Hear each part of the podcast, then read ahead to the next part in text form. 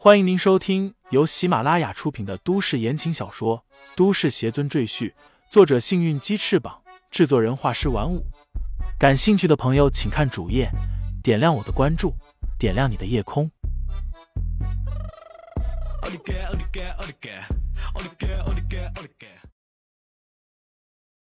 第四十七章深夜拜访下。就在这些女人眼冒红心、翘首以盼的时候，于黛月却缓缓走过他们，来到了乔雪萌的面前。乔雪萌愣了一下，傻乎乎的看了看四周，发现只有她一个女人时，整个人顿时傻了。这是给我的。乔雪萌用手指着自己，说话都有些结巴了。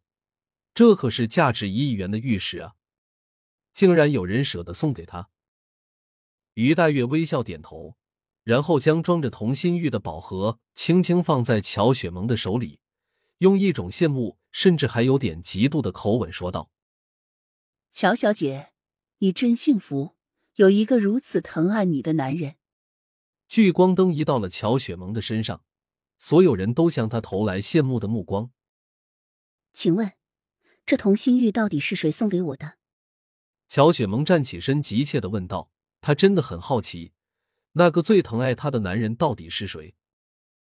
于黛月瞥了一眼李承前，见他闭着眼睛假装睡觉，心里不由得好笑，嘴上说道：“对不起，他让我保守这个秘密，所以我无法告诉你。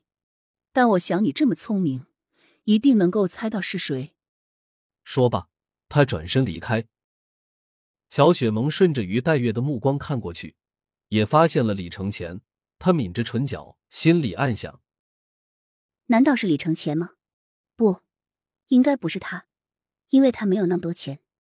吴生斌见于黛月走远，站起身，施施然的对乔雪萌说道：“雪萌，到这个时候，我也不能再瞒着你了。其实，这块同心玉是我买来送给你的。”乔雪萌一脸诧异，问道：“可你刚才不是说？”你买不了吗？怎么现在又买了呢？呃，当时是我故意这么说的，就是想现在给你一个惊喜。吴胜斌撒起谎来，面不改色。乔雪萌将信将疑，在这艘游轮上，他只认识吴胜斌和李承前。如果把李承前排除掉，那么最大的可能性就是吴胜斌了。毕竟吴家很有钱。乔雪萌摇摇头。觉得自己应该把童心玉还给吴胜斌，就算他再喜欢，也不能要。忽然，他的手在宝盒底下摸到一张小纸条，拿出来看了一下。乔雪萌猛地抬起头，看向了李承前，眼中先是震惊的神色，随后又慢慢变为柔情，嘴角也微微上扬，露出一个好看的微笑。吴胜斌看见乔雪萌的微笑。以为乔雪萌信以为真，心里顿时兴奋起来。他舔着笑脸说道：“现在，你知道我对你的爱有多深了吧？”“嗯，我知道了，很深。”乔雪萌说这话时，眼睛看着却是李承前的背影。有戏！吴生斌激动的几乎要跳起来，他兴奋的说道：“既然这样，那我们今天晚上秉烛夜谈如何？”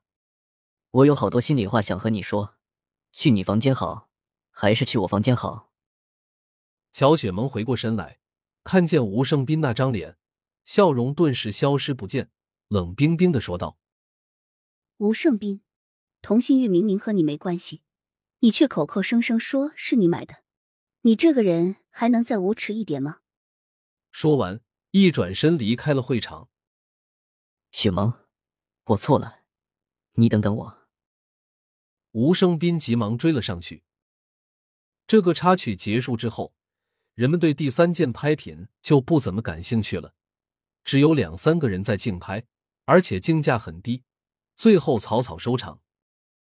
此时已经是深夜十一点多。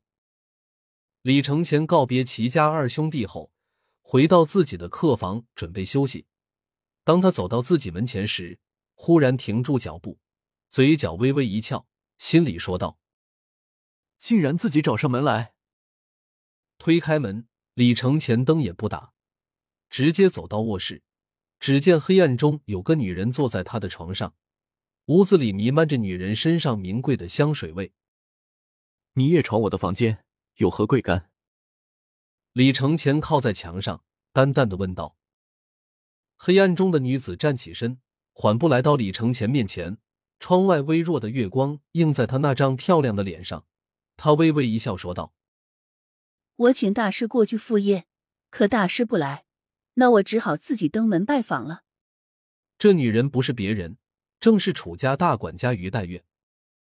此时，于黛月穿的并不是之前在拍卖会上那套深蓝色职业正装，而是一套轻薄的红色蕾丝吊裙，细长光滑的脖颈，一对雪白傲然高耸，还有那两条笔直的大长腿，简直就是一个性感尤物。他的身子软软的靠过来。用一种挑逗的口气缓缓说道：“我今天晚上来，主要是报答之前大师不杀之恩。”李承前微微一笑，说道：“你感恩的方式就是和人上床睡觉？”“当然不是，仅限大师你哦。”于黛月两条粉嫩的手臂搭在了李承前的双肩之上，妩媚的说道：“看到我这副样子，大师难道不心动吗？”李承前轻轻推开于黛月，正色说道：“让我心动的女人只有一个，但不是你。”于黛月并不生气，重新坐到床上，翘着腿说道：“我知道是乔雪萌，我已经查过你们两个人的资料了。如果大师愿意，我可以马上把乔家提升为普通会员。这样一来。”我们至尊会便会为乔家提供各种资金和便利，不出一年，他乔家医馆就会开遍整个下北大地。李承前摇摇头说道：“我和乔家没什么关系，你们也不必这么做。我今天让你把同心玉送给乔雪萌，只是因为她身上有我一位故人的影子，让我难以忘怀罢了。”于黛月挑挑眉毛，笑道：“原来大师另有所爱。”不知道是哪一家的千金。李承前打开了房间的灯，从床上拉起于黛月，淡淡的说道：“我的事情你无需过问，现在我要休息了，你走吧。”其实于黛月深夜拜访李承前，甚至不惜牺牲色相，完全是为了楚家的利益。楚老爷子希望与李承前交好，于黛月身为楚家管家，自然要为楚老爷子分忧。为了楚爷，他连命都可以不要，出卖肉体又算得了什么？不过很可惜，李承前没上钩。于黛月在失望之余，心里也隐隐佩服李承前的定力之强。其实我今晚来，也是想转达我楚家家主的意思。我们希望和先生您成为朋友。您那位师尊的下落，我们已经有了头绪。于黛月撩了撩头发。说道：“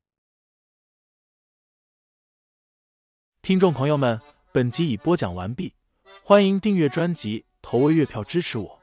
你的微醺夜晚，有我的下集陪伴。”